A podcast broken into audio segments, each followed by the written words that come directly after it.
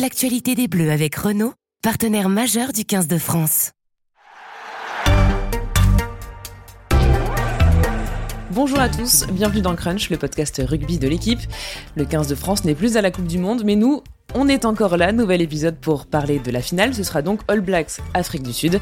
Les Néo-Zélandais se sont baladés contre l'Argentine 44 à 6 et les Box ont battu les Anglais d'un petit point 16 à 15. Une finale entre deux sélections qui comptent chacune trois Coupes du Monde avec en jeu la suprématie mondiale. On va parler de cette rencontre au sommet avec les journalistes de l'équipe Renaud Bourrel, Adrien Corré et Aurélien Bouisset. Bonjour messieurs. Coucou. Bonjour. Salut. Crunch, c'est parti. Flexion liée jeu.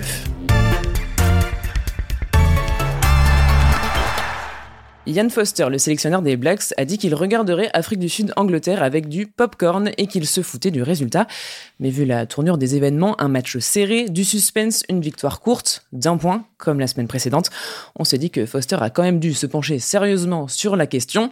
Alors, je vais pas vous demander si vous avez mangé du popcorn devant le match, mais plutôt, est-ce que les Box ont vécu contre les Anglais une fin de match similaire à la semaine précédente euh, contre la France? La fin de match similaire? Dans le sens où euh, ils, ont, ils ont renversé euh, le, euh, le score, où ils ont surtout dominé grâce à leur banc et puis à leur mêlée, et marqué la, pénalité de la gagne par André Pollard. Oui, ça, ça ressemblait un peu au, quart de finale sur, sur, la fin de match, mais tout le reste de la partie, c'était quand même une grande galère pour, pour les Box. Ils ont, ils ont morflé là, contre, contre les Anglais, donc c'était pas une partie de plaisir pour eux. Comment vous avez trouvé euh, les joueurs ensuite euh, Aurélien et Renaud, vous étiez au stade euh, samedi soir? Ça, c'est votre question préférée, la zone mixte. Hein. Et surtout vous aimez bien prendre la température. Pour une fois qu'il y a des joueurs qui viennent, parlons-en. c'est vrai. Même et soulignons que les Anglais sont venus en nombre malgré la déception. N'ayons pas peur des mots et que le, sélectionneur le lendemain a débriefé la défaite. Enfin bon, bref, nouvelle incise. comment étaient les joueurs en zone mixte? Bah, Aurélien, on échangeait ce matin au téléphone et il soulignait qu'ils avaient envoyé beaucoup de remplaçants et que les journalistes sud-africains étaient contents de voir les remplaçants parce que faut être honnête, les remplaçants sud-africains, les finishers hein, comme on les appelle dans le, jargon d'autres nations, ils font plus que finir les matchs, euh, ils les remportent. Donc euh, on a vu beaucoup de beaucoup de visages euh, souriants. Moi, j'ai entendu André Pollard dire que ce qu'il avait vécu deux fois de suite, de transformer une pénalité décisive de 50 mètres, alors là, en plus, plus encore que contre l'équipe de France, parce que là c'est à deux minutes de la fin, donc euh, sous la pluie. Sous la pluie, il a vécu un petit moment Michael Jordan, hein, on peut le dire quand même, euh, que c'était euh, que c'était un, un, rêve de gosse qui se réalisait. C'est un peu un cliché, mais bon, on peut le comprendre quand même. C'est vrai que c'est sans doute il y avait il y avait pensé quand il était petit un jour en Coupe du Monde réussir ça. bon, il est pas encore champion du monde pour la deuxième fois, mais mais en tout cas ils étaient ils étaient assez radieux, ouais. Ouais, mais ils étaient soulagés aussi parce qu'ils se rendaient bien compte que, que le match avait été super compliqué. Ils étaient aussi tout à fait conscients qu'ils n'avaient pas joué au niveau auquel ils auraient dû être pour euh, s'imposer plus facilement. Donc euh, voilà, ils, ne sautaient pas au plafond non plus parce que euh, ils se doutaient qu'en s'ils rejouent comme ça samedi contre les Blacks, le miracle il se reproduira pas. Donc c'était énorme soulagement, de la fierté aussi de s'en être sorti, d'avoir trouvé une solution, mais pas pas de fanfaronnade. Et puis, euh, ce, qui est, dur à mesurer, euh, je sais même pas si eux, ils en ont parlé ou mesuré, mais c'est quel influx ils ont laissé dans le, dans, quart contre les Français, un flux euh, physique et un flux moral et mental, parce que, bon, en quart, ils se sont pris un, favori de la Coupe, enfin, un favori au titre de champion du monde. Et puis, sur leur parcours, ils ont quand même déjà croisé l'Irlande, qui avait été un match extrêmement costaud. Ils avaient joué les Tonga, c'était physique aussi. Donc, euh, donc ils n'ont pas été épargnés par leur parcours non plus. Donc, euh, ça, peut se comprendre qu'ils aient peut-être eu une petite baisse de régime. Il euh, faut espérer pour le spectacle de la finale qu'ils arrivent à se, à se requinquer un peu. Tu as commencé à parler de Pollard, c'est lui donc qui passe la pénalité de la gagne. Il a vraiment ce rôle de sauveur dans cette équipe? Sauveur, je sais pas, mais, mais en tout cas, c'est un, un, ouvreur comme le rugby sudaf aime les faire et qui, c'est-à-dire un, un, un, organisateur, c'est pas un génie euh, technique, si tu veux, c'est c'est pas un 10 qui va t'inventer des choses, euh, c'est pas Carlos Spencer, quoi, c'est l'antithèse euh, du, du 10 créatif. Combien de titres de champion du monde, Carlos Spencer? Zéro. et Alex Bardot est pas là, on va en profiter pour troller un peu les Néo-Zélandais. Mais, mais par contre, il, il a été, Pollard, il a été élevé dans ce, ce système Sudaf qui, euh, dès, euh, dès, tes années de lycée, en fait, te, te conditionne à être performant au haut niveau. C'est un mec qui a été dans un des deux lycées de Parle. Et euh, alors, pour résumer le système Sudaf, hein, pour arriver au haut niveau, tu, passes par les lycées. C'est les établissements scolaires qui sont la première étape super importante vers le, vers le professionnalisme. Et le championnat de lycée en Afrique du Sud est tellement important qu'il est retransmis à la télé. Et il y a des derbies qui valent nos, nos Bayern Biarritz. Donc, euh, par exemple, euh, euh, le derby de Parle, c'est les deux grands lycées de Parle qui s'affrontent chaque année. Il y a 20 000 spectateurs et c'est des spectateurs, attention, c'est les lycéens avec le costume de l'école qui représentent leur propre établissement. La, rivalité est féroce, quoi. Et donc lui, Pollard, il a joué ce match quand il avait 17 ans. Il y avait un super reportage de Luc Follier là-dessus il y a 4 ans, paru en 2019, où il avait vécu ce derby. Et, ce que Pollard explique, c'est qu'en fait, c'est que en Afrique du Sud, dans, certains cas, tu as 17 piges, tu vis déjà des matchs comme ça avec un enjeu phénoménal, peut-être pas comparable à une finale de Coupe du Monde, mais où euh, tu as une pression populaire et, publique à laquelle tu dois répondre sur le terrain. Donc euh, le but de 50 mètres euh, en demi-finale de la Coupe du Monde, déjà il l'avait fait contre le Pays de Galles en 2019 un match hyper serré que les Box avaient gagné 19-16 en galérant un max, ça le dérangeait pas de le refaire euh, cette année, euh, quatre ans plus tard en France. Puis sur, ce match, euh, c'est quand même lui en deuxième mi-temps qui décrispe un peu une rencontre totalement cadenassée avec ce, petit coup de pied en travers pour Colby et, mm. et, il se passait enfin quelque chose qui, qui pouvait ressembler à l'arrivée d'un essai. Donc il, sait, il sait aussi faire autre chose. C'est pas c'est pas un ouvreur sexy comme euh, comme les comme Carlos comme Carlos ouais entre autres mais euh, même même comme Mounga hein, pour, pour euh, le comparer à celui qui va jouer samedi prochain Mounga attaque plus la ligne peut-être a plus de cannes mais mais sur les bases du poste Pollard c'est un métronome et samedi, il n'était pas titulaire, c'est Manny Libo qui a commencé le match, qui est sorti dès la 30e minute. Est-ce que c'était prévu? Alors, prévu, je pense pas. C'est étonnant de remplacer quand même. Ah oui, oui, non, mais c'est ça, ça se voit pratiquement jamais en fait. Hein. Mais, mais je pense que le staff Springbok a, a, réagi à ce qui se passait sur le terrain parce que Libok était. Euh, Libok, c'est l'inverse de Pollard aussi. Hein. Pour résumer, c'est un 10 hyper rapide, très euh, créatif, qui a une passe magnifique, euh, qui sait attaquer les espaces. Par contre, il a peut-être un jeu qui convenait pas tout à fait aux conditions météo, parce qu'on a parlé de la pluie, mais il y avait du vent aussi. Et euh, on, on, a senti qu'il était quand même un peu gêné par ça. On a vu des, coups de pied vraiment très moyens, des passes pas top.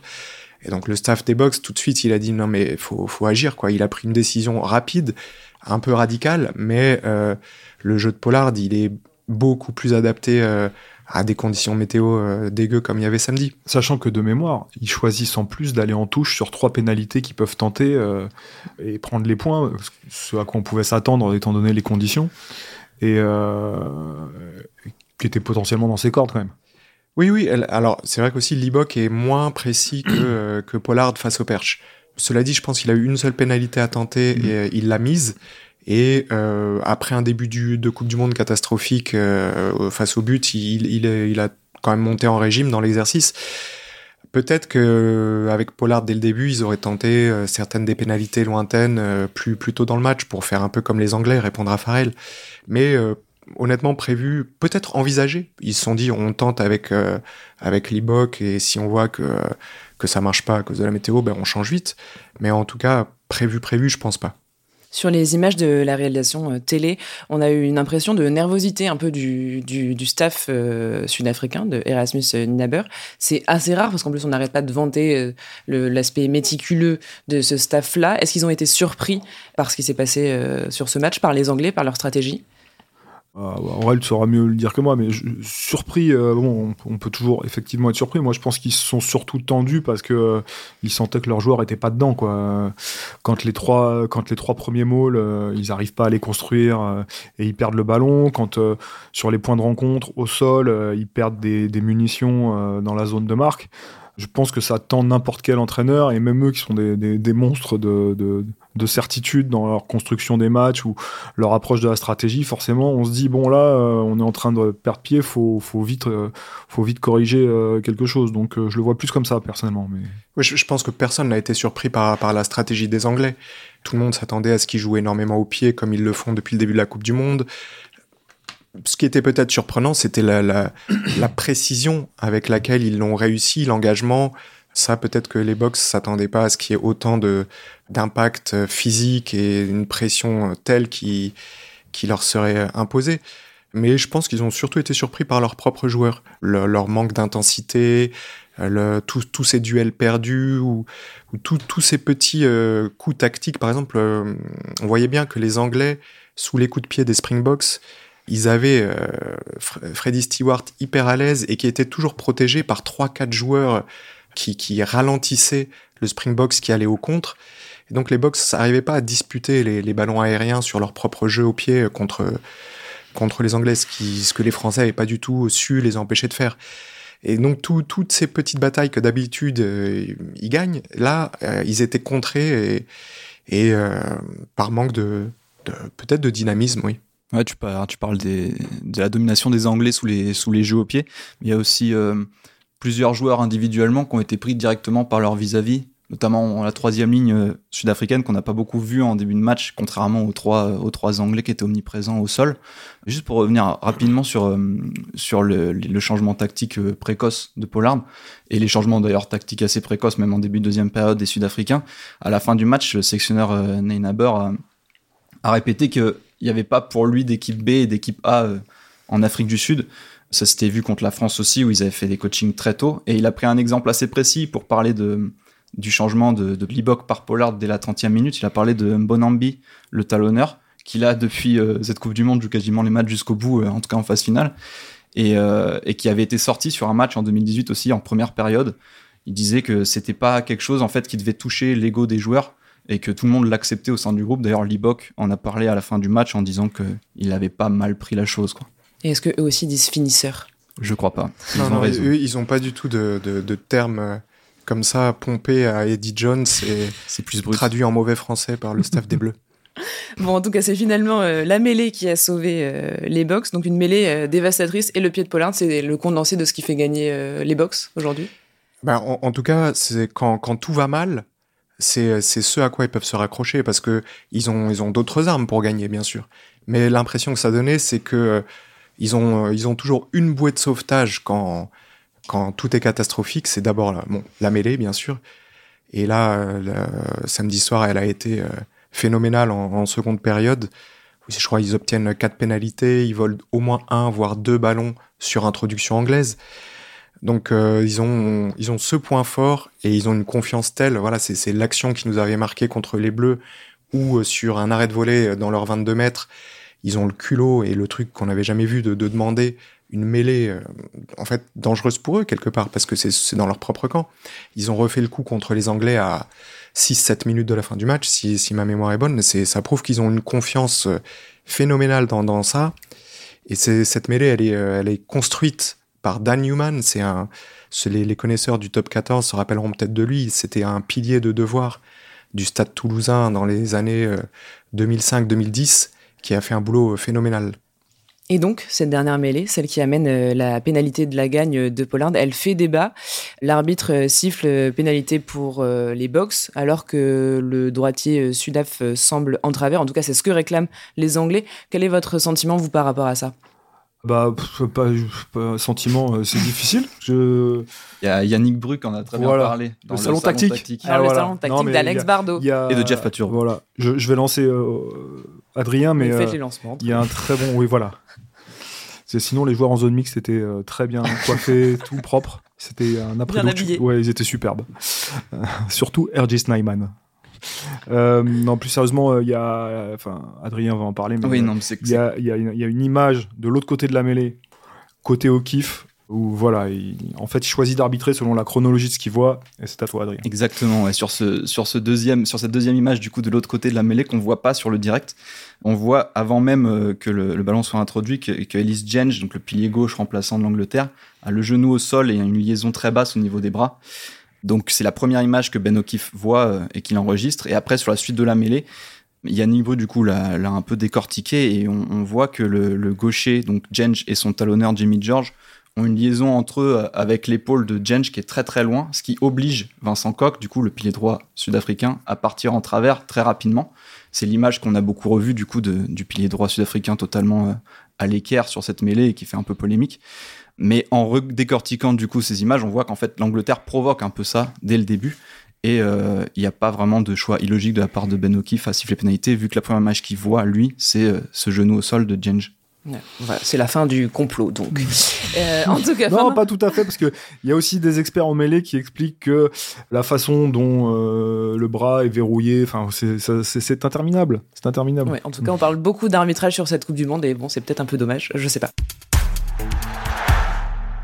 Mais pendant ce temps-là, euh, les Blacks, eux, tranquillement, ont gagné contre euh, l'Argentine. 7 essais, 3 de Will Jordan, qualification tranquille. Donc, est-ce que ça, ça va faire la différence, Adrien, toi qui suis les, les All Blacks? Tu veux dire le match de moins, enfin la journée de moins de repos? Il y a peut-être. Euh, va y avoir peut-être effectivement un peu plus de, de, de, de fraîcheur côté néo-zélandais, d'autant qu'ils se sont facilité la vie sur cette demi-finale, contrairement aux Sud-Africains qui ont ferraillé plus que jamais. En top 14, souvent, avant les finales de, top 14, on entend souvent les entraîneurs euh, se plaindre euh, d'avoir un match en moins. Euh, au final, si on regarde, ça n'a pas trop d'incidence sur les, sur les dernières années. En tout cas, Foster, pareil, après le match, a, un peu désamorcé ça en disant que, quoi qu'il arrive, une finale de Coupe du Monde, ça se joue à 100% et que il n'avait pas trop peur d'avoir des joueurs un peu cassés en face de lui. Pour lui, ça ne changerait pas grand-chose. Mais en plus, on, peut redonner l'exemple de, 2019. En 2019, les Anglais, ils, survolent leur match contre, contre les Blacks. On a l'impression qu'ils sont invincibles. Et, d'ailleurs, ils jouent les premiers, je crois. Hein, et qu'ils vont arriver euh, en finale euh, avec une confiance phénoménale. Tandis que les Box, le lendemain, font pareil, un match horrible contre le Pays de Galles et s'en sortent euh, ric-rac. Une semaine après, la, la confiance anglaise a volé en éclats au bout de 10 minutes. Et c'est les Box qui ont qui ont survolé la finale. Donc euh, les, les, leçons des, des demi-finales sont pas forcément celles qui qu'on revoit une semaine après en finale. Il va y avoir un petit euh, précédent euh, psychologique aussi mental, c'est le, match amical de Twickenham de préparation à la Coupe du Monde, où les Box ont, réalisé leur meilleure performance de tous les temps contre les, contre les, les Néo-Zélandais. Je parle sous ton contrôle, Aurélien, et qui, a sans doute marqué Foster parce qu'il a, pris, a pris une avalanche derrière au pays et ailleurs sur les pires craintes pour euh, cette équipe néo-zélandaise.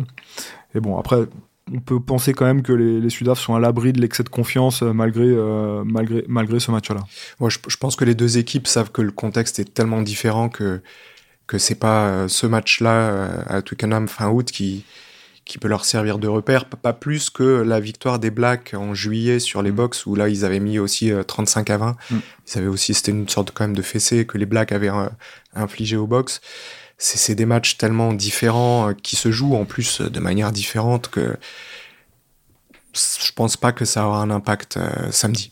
En tout cas, ce match-là, c'était 35 euh, à 7. C'était une humiliation quand même pour les Blacks. Qu'est-ce qui s'est passé en deux mois pour qu'ils se relèvent de cette défaite? C'est la revanche de Ian Foster en plus de ça. Ouais, exactement. Alors en fait, les, les Néo-Zélandais, là où ils étaient vraiment au fond du saut, c'était pas vraiment. avant la Coupe du Monde, c'était vraiment un an avant, l'été 2022, où ils enchaînaient euh, plusieurs défaites à domicile, deux contre l'Irlande, une contre l'Argentine. Yann Foster, d'ailleurs, à ce moment-là, avait sauvé sa tête sur, euh, sur une victoire en Afrique du Sud, lors de ce Rugby Championship en 2022. Depuis, ils avaient un peu repris euh, quand même confiance. Ils avaient enchaîné 11 matchs sans défaite jusqu'à jusqu'à ce fameux match, du coup, perdu à Twickenham contre les Box ce qui est assez impressionnant euh, quand, quand, on les observe, euh, c'est qu'ils ils ne paniquent pas en fait, et ils ont, on n'a pas l'impression que ce match, cette défaite, euh, cette large défaite, la plus large de leur histoire, ça les ait marqués plus que ça. Ils, ils sont vite passés à autre chose. Yann Foster, lors du match, la veille du match d'ouverture contre la France, en conf de presse, donc il a une bonne pression. 15 jours après cette grosse défaite, et il était arrivé en conf de presse en, en, avec les lunettes de Fabien Galtier, montrant en gros qu'il était hyper détendu et que voilà, il prenait pas forcément les choses euh, plus, plus gravement que ça. Pourtant, il a été très très critiqué. Dans, dans, dans cette équipe de Nouvelle-Zélande, il y a eu un moment un peu charnière pendant cette Coupe du Monde, sans doute. En tout cas, ils en parlent encore aujourd'hui, souvent dans les confs de presse. C'est la semaine qu'ils ont passé où ils n'avaient pas de match en phase de poule et ils sont allés la passer à Bordeaux. Euh, ils avaient fait un entraînement ouvert à Chabandelmas et c'était euh, c'était une semaine où ils ont ils ont travaillé dur, ils se sont un peu dit les termes, ils ont été euh, très durs euh, aux impacts sur les entraînements, ils arrêtaient pas de en compte de presse de, de répéter qu'ils s'étaient pas fait de cadeaux entre eux au risque de, de se blesser même. Et dans la suite de la phase de poule, c'est toujours un peu difficile de, de juger euh, leur progression puisqu'ils affrontent des équipes euh, comme, euh, comme l'Uruguay le Namibie. Donc c'est toujours un peu difficile de, de, savoir à quel niveau ils sont quand ils marquent 90 points contre ces équipes. En tout cas, ce qui était sûr, c'est qu'ils étaient à peu près sûrs de leur rugby, ils le récitaient. Et là où on a vraiment eu la confirmation qu'ils étaient de retour, c'était lors de leur match contre l'Irlande où ils ont livré sans doute, je pense, l'une des meilleures performances de leur histoire en Coupe du Monde. Donc ce sera une finale entre deux équipes qui ont déjà été titrées euh, trois fois et la France euh, zéro. Entre deux nations de l'hémisphère sud alors qu'on disait que les nations du Nord étaient plus fortes que jamais. Comment on l'explique ça? Ça a été un flop pour les nations du Nord? Bah oui, c'est un gros, un gros échec. Euh, c'est Clive Woodward, sélectionneur des champions du monde anglais en 2003, qui, qui annonçait un dernier carré totalement hémisphère nord. Et il euh, y a les Anglais qui, à la faveur d'un tableau euh, plus clément que pour l'Irlande ou la France, euh, se hissent en demi-finale. Mais bon, on n'accède pas à la finale. Et les Français et les Irlandais, qui devaient être respectivement première et troisième nation mondiale au début du, au début de la, au début de la compète, bah, sont sortis, sont sortis en quart. Donc oui, c'est un, un, un échec pour le rugby du Nord entre guillemets, mais, euh, mais après, quand on voit le, niveau auquel on, se sont joués ces deux quarts et les quarts de points euh, à la fin des matchs, bon, bah, ça ressemblait quand même un peu à un, dernier carré. Il faut, faut, aussi être euh, objectif et, cartésien. Le, le, Nord n'est pas aussi nul qu'il y a quelques années. Ils, voilà, ils, ont perdu deux grands matchs de rugby. ça arrive.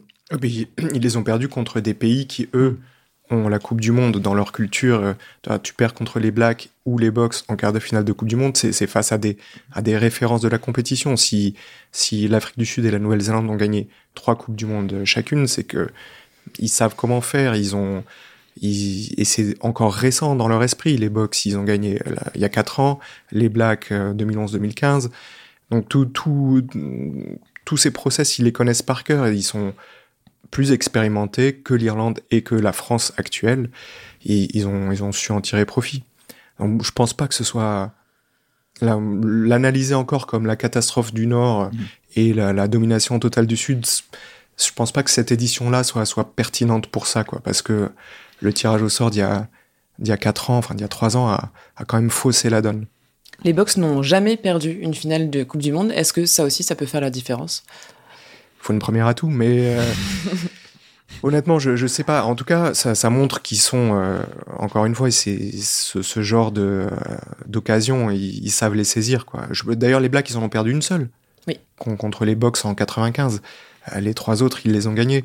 Donc, c'est deux équipes qui savent aborder ce, ce, genre de match. Et alors, en plus, avec leur propre rivalité historique, le, le, le respect énorme qu'ils ont l'un pour l'autre, 100 ans d'histoire euh, commune qui, qui n'ont fait que faire grimper leur, leur propre euh, estime. Pour, pour eux, ils peuvent pas rêver euh, meilleure finale en fait. Ouais, du côté néo-zélandais, il y a plein de, il y a plein de, de, vieilles canailles aussi qui savent jouer, qui savent gagner ce genre de match à fort enjeu, même si ils ont gagné leur Coupe du Monde en 2015, ça fait 8 ans, mais par exemple de cette édition-là, il y a encore 8 joueurs qui sont dans le groupe. Il y a les quatre centurions, Whitelock, Retallick, euh, Aaron Smith et Boden Barrett qui sont là, qui ont, gagné plus de matchs que n'importe quel joueur euh, actuellement. Donc en fait, euh, au niveau de l'expérience d'une finale gagnée, je pense que les deux équipes partent à égalité. Et avec tout ça, on vous a pas parlé du match pour la troisième place, parce que son intérêt est limité, il faut le dire. Mais sachez que ce sera vendredi soir entre l'Angleterre et l'Argentine. Voilà ce qu'il fallait savoir. Merci messieurs d'avoir été dans Crunch. Merci à Mathis Rouanet pour la technique. On se retrouve lundi prochain pour le débrief de la finale. On saura qui sont les plus forts du monde. En attendant, retrouvez-nous sur les plateformes de podcast, sur l'équipe.fr et dans le journal L'équipe. Bonne semaine à tous, bonne finale. Salut.